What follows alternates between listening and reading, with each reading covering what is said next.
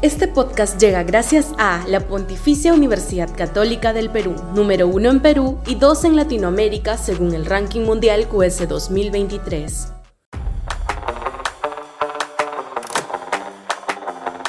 Republicanismo liberal. Sudaca, Perú. Buen periodismo. Si toca en suerte un buen gobierno centroderechista, republicano liberal, el 2026, con suficiente respaldo parlamentario, es posible pensar en una mejora rápida y cualitativa del país que hoy vemos deteriorarse a pasos agigantados. Hay algunos candidatos que asoman dentro de ese espectro. Carlos Anderson, Jorge Nieto, Rafael Belaúnde, Carlos Espada, Pedro Guevara, quizás alguno más de Soto, son aún pequeños, algunos de ellos inexpertos, pero que tienen una ventaja no están contaminados por el establishment político y tienen plazo suficiente para inscribir sus partidos, organizarlos y recorrer el país haciendo campaña y haciéndose conocidos. Puede sonar iluso a estas alturas pensar que alguno de ellos pueda competir con los partidos del orden establecido o que derrote al candidato radical de izquierda que casi con seguridad va a pasar a la segunda vuelta.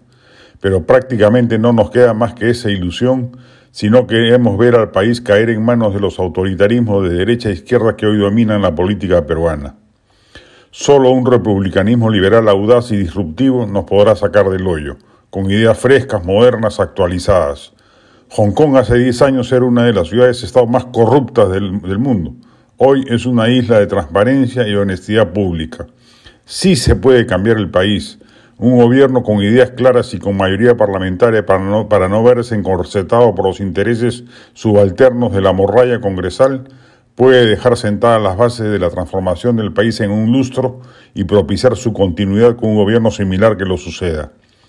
¿Qué consejos poder darles? Que si se animan por pactos los hagan exclusivamente entre ellos, que no trancen con ningún partido tradicional, que no cometan el error de Vargas cuando constituyó el Fredemo y allí empezó a perder la elección del 90. El republicanismo liberal debe ser radical y apostar por la transformación del país, no solo reavivar la inversión capitalista, sino construir un Estado que brinde salud, educación, seguridad, buen transporte público, justicia, vida ciudadana de primer nivel igualdad real que se condiga con la igualdad liberal que se pregona. La del estribo. Se viene una cartelera teatral muy nutrida. Me permito recomendar tres obras a ojos cerrados. Una, Un monstruo viene a verme, dirigida por la genial Nismé Sumar, empieza el 24 de septiembre en el Teatro Británico. Esperanza, de Marisol Palacios y Aldo Yashiro, dirigida por Palacios, que arranca el 17 de septiembre en el Centro Cultural de la PUC y El hombre que corrompió una ciudad de Mark Twain, adaptada y dirigida por Mateo Chiarella, que va en el nuevo Teatro Nos de la PUC y que inicia el 15 de octubre. Todas las horas en venta en Yoinas.